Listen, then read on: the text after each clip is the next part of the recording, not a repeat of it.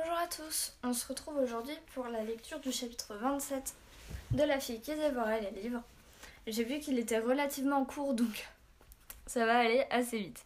Voilà, c'est un court chapitre, euh, mais je pense que les suivants vont, vont se rallonger un petit peu quand même. Au coucher du soleil, Naka rejoignit ses compagnons près de la barricade érigée, je ne sais pas, à l'entrée du village. C'était une barrière rudimentaire constituée de paniers d'osier remplis de terre et de cailloux, de barriques, de morceaux de palissade et de deux charrettes disposées de façon à pouvoir être déplacées rapidement, comme une sorte de portail sur roue. Tout proche, un petit brasier avait été allumé. Dans les maisons, les familles se préparaient à la nuit. Près du feu, Nake fut arrêté par un soldat. Quand leurs regards se croisèrent, son visage se durcit. Sur la joue du soldat, une longue cicatrice ressemblait à un mille-pattes écarlate. C'est vous, le reconnut-il. C'était le soldat qui l'avait blessé avec un couteau à la villa. Nake se sentit défaillir. Je ne voulais pas, bredouilla le garçon. Puis il s'éclaircit la voix et termina sa phrase. Je ne voulais pas vous blesser. Ce n'était qu'un accident. Je ne connais même pas votre nom. Arvald, répondit le soldat. J'avais peur pour mon père. Je voulais vous arrêter. Je voulais réagir. Il mit la main à la ceinture et montra le poignard qu'il portait sur lui depuis ce jour. Il semble que des années ont passé depuis ce moment-là, pensa-t-il en observant l'arme. Arvald s'avança. Ce qui s'est passé dans votre village est exceptionnel, dit-il. Dans n'importe quelle autre contrée, dans n'importe quelle autre ville où sont présents les soldats d'un seigneur, tu serais emprisonné à cette heure et probablement condamné. Nake baissa les yeux. Mais j'ai vu ce qu'a fait mon capitaine, et j'ai compris quel genre d'homme il était. Alors, je ne t'en veux pas. J'en aurais peut-être fait autant. Sans oublier que toi et ton cheval vous avez permis de rejoindre Domutule. Et demain. Le soldat balafré tendit son bras avant de continuer. Demain, si Dieu le permet, nous combattrons ensemble. Plus tard, dans la soirée, Naki, Nake s'assit entre ses amis autour d'une marmite de soupe fumante. L'air était glacé et le maigre feu avait bien du mal à réchauffer leurs âmes. Une cuillerée après l'autre, il avala le bouillon, puis se rendit compte du silence qui régnait. Que se passe-t-il? Barras sourit. Il avait cessé de neiger, mais dans l'air froid de la nuit, sa barbe épaisse luisait de centaines de petites gouttes. Nous sommes inquiets pour toi. Pourquoi nous avons parlé entre nous. De quoi? demanda le garçon. De ce qui arrivera demain, répondit Jara. C'est pour cela que vous êtes inquiet? Non, répondit Barra sa mère. S'ils attaquent, nous savons que nous ne pourrons pas l'emporter. Nous ne pouvons pas lutter contre des centaines d'ennemis. Ce matin, au cours de l'attaque, Jésir et sa sœur ont failli perdre la vie. Barras se retourna pour regarder la jeune fille. Jésir baissa les yeux. La nuit était froide et silencieuse.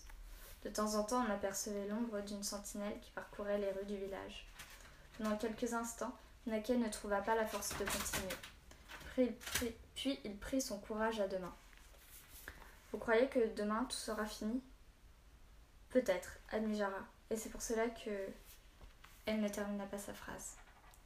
Nous avons pensé à une chose, Naquet, poursuivit son frère. Ce n'est pas ainsi que nous sauverons la vallée. Bayard seul ne peut pas vaincre.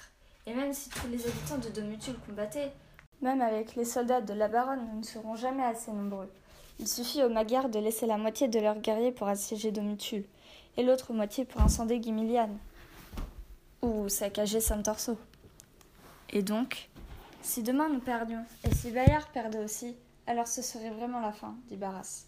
C'est pour cette raison que nous pensons que toi et ton cheval devaient partir. Nake hoqueta.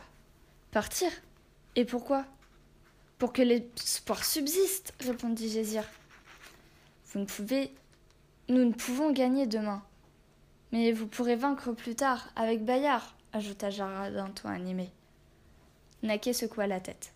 Non, nous sommes les héros de Bayard, et nous être des héros ne signifie pas triompher. Cela signifie être un exemple à suivre, et cela passe par le sacrifice, interrompit Gésir. Nous en avons parlé, intervint Barras. Nous voulons nous sacrifier pour toi. Et tu pourras alors utiliser le sacrifice de Domutul pour unir tous les autres villages. Les amis, je. balbutia Naquet. Ce que vous dites est impossible. Je ne. Nake hésita avant d'ajouter. Le pacte avec Bayard durera jusqu'à ce que ses fers se détachent de ses sabots, puis il disparaîtra. Et si avant cela nous n'avons pas été un exemple pour la vallée, nous ne pourrons plus jamais l'être. En réalité, je n'ai pas peur de mourir demain. J'ai seulement peur de vous perdre. Jara fut la première à se lever. Elle s'assit à côté du garçon et l'étreignit. Ne crains rien pour nous, Nake, murmura-t-elle à son oreille en lui entourant l'épaule de son bras. Son souffle était chaud et doux, à donner la chair de poule. Son frère suivit Jara. Il s'agenouilla devant le jeune garçon et déposa sa hache à terre. C'est un honneur d'être ici avec toi, Nake, et Allah est vraiment grand de nous avoir choisis, ma sœur et moi, pour être tes compagnons dans cette aventure. Si notre sang doit se répandre dans les plaines de ta vallée, alors qu'il en soit ainsi, ce sera pour une bonne cause. Celui qui meurt au service d'Allah est destiné au paradis et n'a rien à craindre. Le mort sourit. Ce fut le tour de Barras. Nake, ce sera comme tu le désires. Tu es un garçon courageux. Si jamais un fils, si j'avais un fils, je souhaiterais qu'il soit comme toi. Demain, quand nous rencontrerons ton père après la bataille, je, je lui serrerai personnellement la main, et je lui expliquerai comment son fils a vaincu une armée vingt fois plus nombreuse que la sienne. Mince murmura Domitia. J'en ai des frissons dans le dos. Monsieur Antonino hoche la tête gravement. La, lecture de ces dernières pages l'a ému lui aussi. À présent, Nake est vraiment un homme.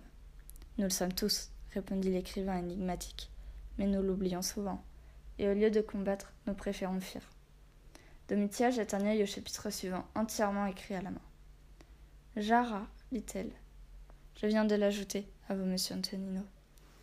Enthousiaste, la fille qui dévore les livres s'empare du crayon. Alors commençons à le corriger. Et voilà, c'est la fin de ce 27e chapitre qui, comme je vous l'avais dit, était relativement court. Du coup, demain, on va lire le chapitre sur Jara qui, je pense, sera potentiellement un peu plus long. Je n'ai pas été voir. En tout cas, il reste quand même pas mal de pages. Un petit peu, mais beaucoup. du coup, euh, on n'a pas tout à fait totalement fini. Il nous reste encore 10 chapitres au moins, peut-être, un peu moins. 8. Enfin voilà quoi. Il reste quand même pas mal de chapitres.